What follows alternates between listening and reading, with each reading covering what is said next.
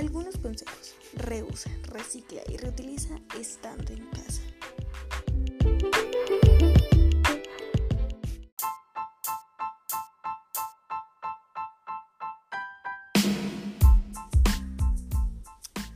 Tip número 1.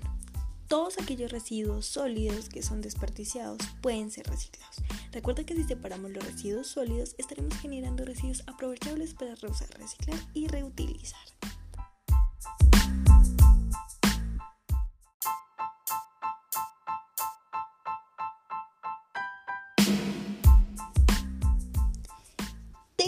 Número 2. Recuerda separar los desechos orgánicos e inorgánicos en bolsas separadas. Verás lo fácil y rápido que es. Pon este consejo en práctica en tu trabajo, oficina, parque y en tu casa. El mundo te lo agradecerá.